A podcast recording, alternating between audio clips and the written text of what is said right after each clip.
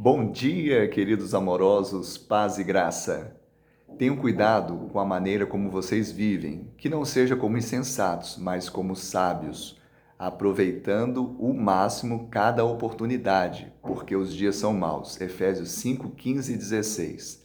Não faça dos seus problemas um problema.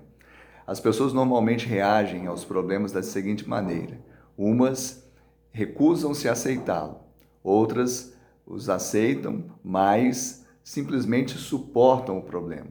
Agora, existe um terceiro tipo de pessoas que aceitam o problema, mas tentam fazer o melhor, tentam melhorar o ambiente.